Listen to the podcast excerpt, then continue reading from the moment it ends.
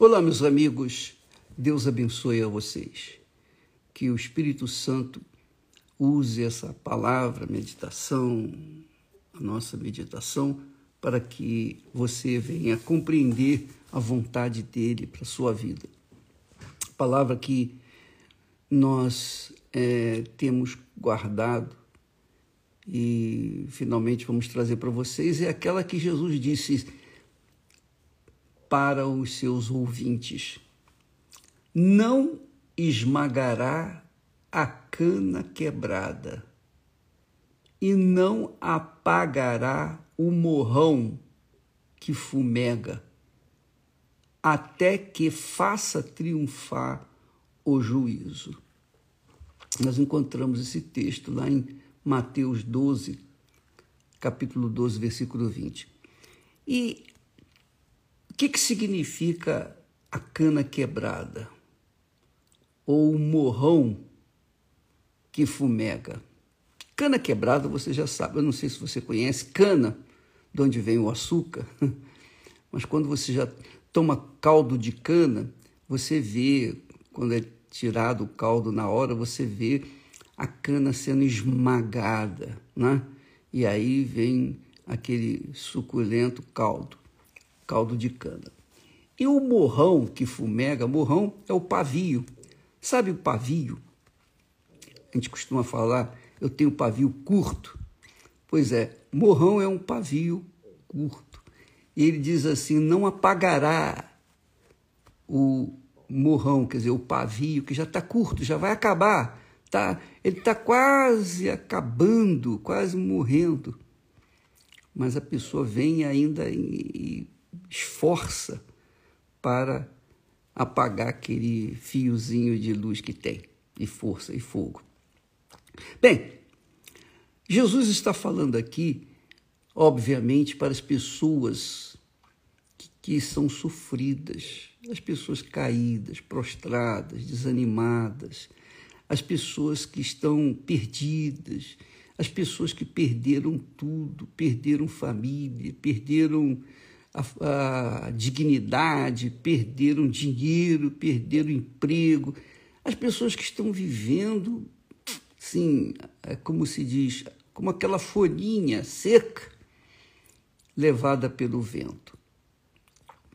Então ele está falando para os seus discípulos para os seus seguidores que eles não devem, de forma nenhuma, condenar, censurar, criticar aqueles que já estão, digamos, vivendo na desgraça.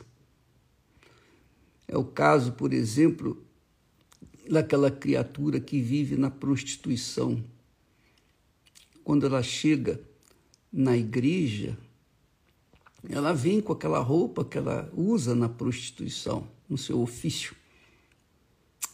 E costume dentro da religião ou das religiões as pessoas que não vivem na prostituição condenarem aquela criatura e ficarem orando. Às vezes não condenam, não falam pessoalmente, mas só o olhar maligno, somente aquele olhar maligno de desdém, de desprezo, já é suficiente para que a pessoa que está com a vida esmagada pela sua situação, pelos seus problemas, Ninguém conhece a vida dela, mas mesmo assim as pessoas vejam, olha, quer dizer, são críticas, são julgadores, são juízes, são juízes dos outros.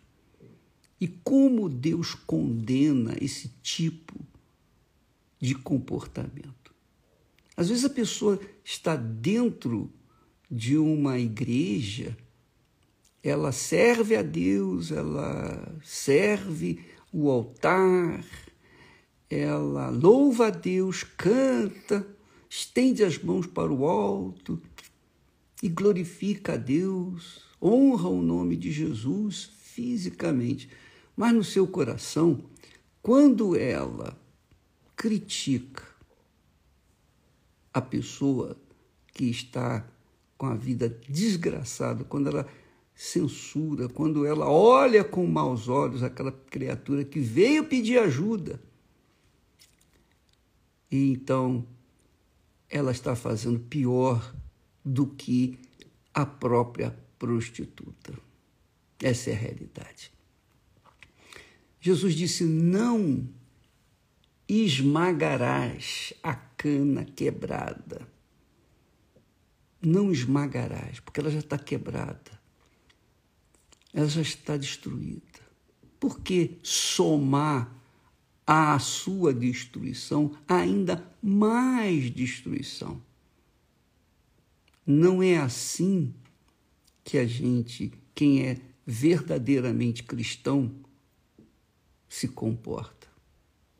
Não é assim. De forma nenhuma. Esse tipo de comportamento mostra os maus olhos, mostra malícia, mostra que a pessoa se fez juíza, juiz. Essa é a realidade. Não é porque eu sirvo a Deus no altar, ou nós servimos a Deus no altar, que nós temos o direito de condenar aqueles que não servem. De forma nenhuma. De jeito algum. Quem serve a Deus, serve a Deus.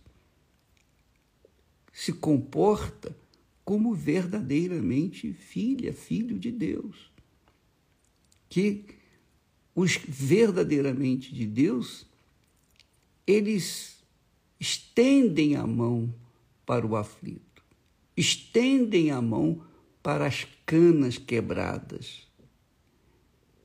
Aqueles que servem a Deus têm uma conduta diferenciada daqueles que não servem. Aqueles que dizem servir, mas não servem. Então, você, amiga e amigo que está me assistindo nesse momento, talvez tenha sido uma pessoa condenada dentro da sua igreja, ainda que seja igreja universal, mas você tem sido condenada e então você, com vergonha, humilhada, você saiu, você deixou a casa de Deus, você deixou o, o, o pronto-socorro, onde você poderia e pode restaurar, restabelecer a sua saúde espiritual. E você deixando a comunhão com o altar, é óbvio que você vai apagar, você vai ser o paviozinho que vai se apagar. E aí, como acendê-lo novamente? Nós não queremos, de forma nenhuma, de jeito nenhum, condenar aqueles que já são, já são condenados pela própria consciência. Isso é o que acontece quando a pessoa vive no pecado, o próprio pecado não a deixa ter paz. O, o pecado não deixa ninguém ter paz, de jeito nenhum. Pode ter dinheiro, pode ser, pode ter o mundo aos seus pés, mas o pecado não a deixa em paz. Ela sabe que está vivendo no pecado, ela tem consciência disso, então ela fica com a consciência latejando o sentimento de culpa não sai de dentro dela. A consciência todos têm. Sejam bons, sejam maus, sejam cristãos ou não, todo mundo tem uma consciência. Então, se a própria consciência já condena, por que, que vem alguém mais somar mais tribulações, mais dor àquele que é uma cana quebrada? A Igreja Universal do Reino de Deus foi estabelecida com esse propósito: levar as pessoas perdidas, as canas quebradas, aquilo que Jesus veio fazer neste mundo salvar. Jesus disse que os sãos não precisam de médico. Então, quando nós deixamos tudo para pregar o Evangelho, foi para ir ao encontro das canas quebradas. Quando nós deixamos tudo para fazer a obra de Deus, nós estávamos prontos para estender a mão às canas quebradas, às pessoas ou aos, como diz aqui, os morrões que estão se apagando, os pavios que estão se apagando, as chamas que estão se apagando. Porque eu entendo que a igreja do Senhor Jesus seja como pronto socorro para os acidentados espirituais. Quando a pessoa dá entrada num, ponto socorro, num pronto-socorro, os médicos não perguntam nome, idade, é, qual a religião, o que, que faz, qual a profissão, nada disso. Eles vão logo diretamente cuidar das feridas, cuidar para salvar aquela vida. Essa é a realidade. Então, é a obrigação do médico, ele faz um juramento na sua é, diplomação de servir as pessoas necessitadas, independentemente da cor, da condição social, da religião, da opção sexual, seja lá o que for. Jesus não veio para condenar, ele veio para salvar. Então, nós determinamos, determinamos ir ao encontro das canas quebradas. Por isso também nós jamais estaremos levantando uma bandeira contra o homossexual, contra o lesbianismo, contra isso, contra aquilo, contra aquilo outro. Não, nós entendemos que alma é alma. Que Jesus veio para salvar as almas. E quem serve a Jesus quer salvar almas, não quer jogar, não quer pisar, não quer amassar a cana quebrada, porque ela já está quebrada. Essa é a minha fé. Quando eu cheguei na igreja, eu estava quebrado, eu era uma cana amassada. Eu já era quebrado, quebrado e alguém com uma palavra restabeleceu a minha vida. Me deu uma vida nova, melhor dizendo, não restabeleceu, me deu uma vida nova. E o Espírito Santo vem para isso. É para isso que o Espírito Santo vem.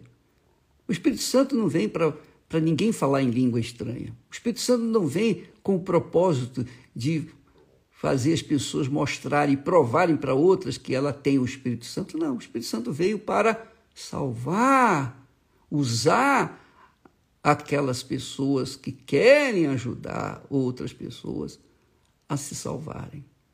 É para isso que o Espírito Santo. Esse é o objetivo do batismo com o Espírito Santo. O batismo com o Espírito Santo é para que nós venhamos não só ajudar os outros, salvar os outros, mas, sobretudo, manter a nossa salvação em dia.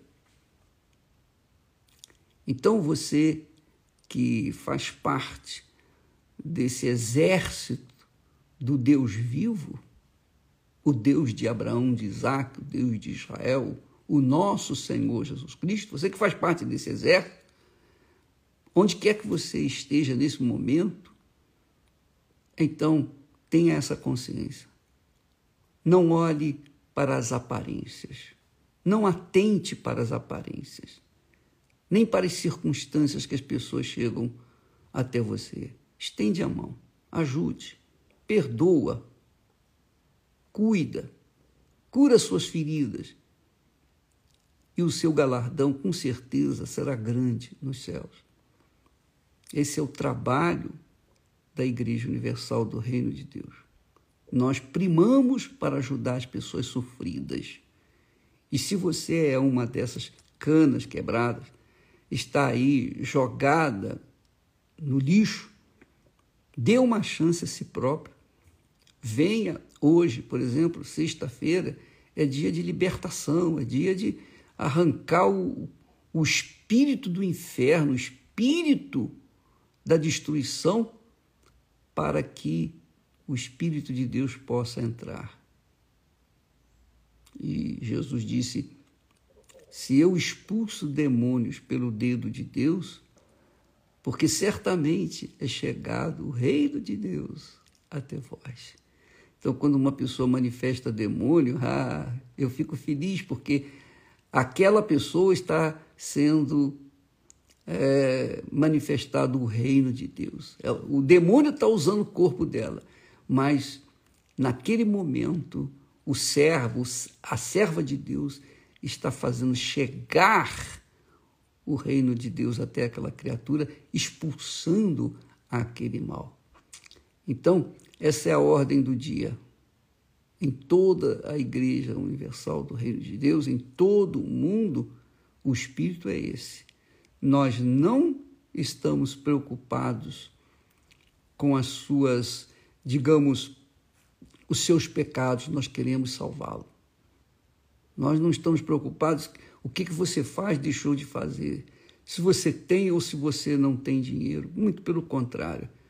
Se você vier em busca desse apoio, então a Igreja Universal do Reino de Deus é um pronto-socorro para aqueles que estão vivendo assim. Você que está pensando no suicídio, você que está desanimando da fé, Jesus veio para salvar você. Jesus veio para estender a mão para você. E presta muita atenção Presta atenção. Você sabia, como Jesus disse, os sãos não precisam de médico? Você sabia quem está indo muito bem na vida, está nadando de braçada e tal? Essas pessoas, os ricos, Jesus disse os ricos, é, quão dificilmente entrará o rico no reino de Deus, no reino dos céus. Por quê? porque os ricos confiam nas suas riquezas, confiam no seu dinheiro, confiam no seu poder econômico. Então, não, não há chance deles serem salvos porque eles colocam a fé no dinheiro. Mas quando a pessoa chega, quando um rico chega desesperado com uma doença incurável, ele sabe que não tem sal, não tem cura, e que não há, todo o dinheiro dele não, não vai resolver, não tem tratamento para ele. E quando ele chega, por exemplo, em uma igreja universal, nós vamos tratá-lo como um pobre coitado, que precisa, que necessita de ajuda, que necessita de cuidados. Assim como o pobre, Deus permite problemas, doenças, enfermidades, ele permite acontecer isso, inclusive no meio do seu povo, para fazer com que o, teu, o seu povo venha entender a misericórdia de Deus, para que esse povo não venha cair no orgulho, na vaidade, na prepotência de que, ah, eu sou de Deus, então eu sou melhor. Não. Deus permite os problemas para que nós venhamos depender dele de forma humilde e então possamos ser salvos. A Bíblia fala que até quando uma pessoa morre prematuramente, é serva de Deus, que muitos não entendem, a Bíblia fala que Deus tira o justo, tira a vida do justo antes que o mal venha tirar a sua salvação. Essa é a realidade. Então, às vezes a pessoa não entende, poxa, mas é tão jovem, um homem de Deus. É, mas Deus tirou a vida dele para que ele não venha perder, porque Deus sabe o futuro. Então, antes que a pessoa perca aquilo que Deus lhe deu, então Deus tira a vida dela. Então, você está enfrentando problemas, dificuldades, Deus tem cuidado de você. Tudo coopera para o bem daqueles que amam a Deus. Sejam os problemas, tudo, tudo, tudo, seja lá o que for, a cana quebrada tem chance de ser restaurada pelo próprio Deus. Mas a cana que não é quebrada, que está boa, está numa boa, essa, o que, que Deus vai fazer? Mas a quebrada, ele diz: não piseis, não critiqueis, não amasseis, porque para elas, ou para ela é que eu vim. Eu não vim para os sãos, eu vim para os doentes. O Salmo 19 diz que é, foi-me bom ter passado pelos problemas, pela dor, para que pudesse conhecer os teus decretos. Então, foi assim que nós chegamos aos pés do nosso Senhor Jesus. E todos, ninguém chega ao Senhor Jesus numa boa. Não, as pessoas chegam a Ele todas quebradas, como canas quebradas. Graças a Deus por, um dia ter sido também a cana quebrada. E Deus restaurou, me deu uma vida nova. E Ele quer fazer isso com você. Não fica aí desanimado. Não, não fica querendo dar cabo à sua alma, não porque a sua vida, não porque a sua alma se está sofrendo agora, se você se matar, a sua alma vai sofrer eternamente. Vai sofrer eterna. Aí é que você vai ver. Não tente ver. Não faça isso. Há jeito para você. Deus quer salvar. Deus quer fazer você ter uma vida nova. É o que ele tem feito em milhões de pessoas por esse mundo afora. Tá bom? Ficamos por aqui e amanhã estaremos de volta. Deus abençoe em nome do Senhor Jesus. Amém.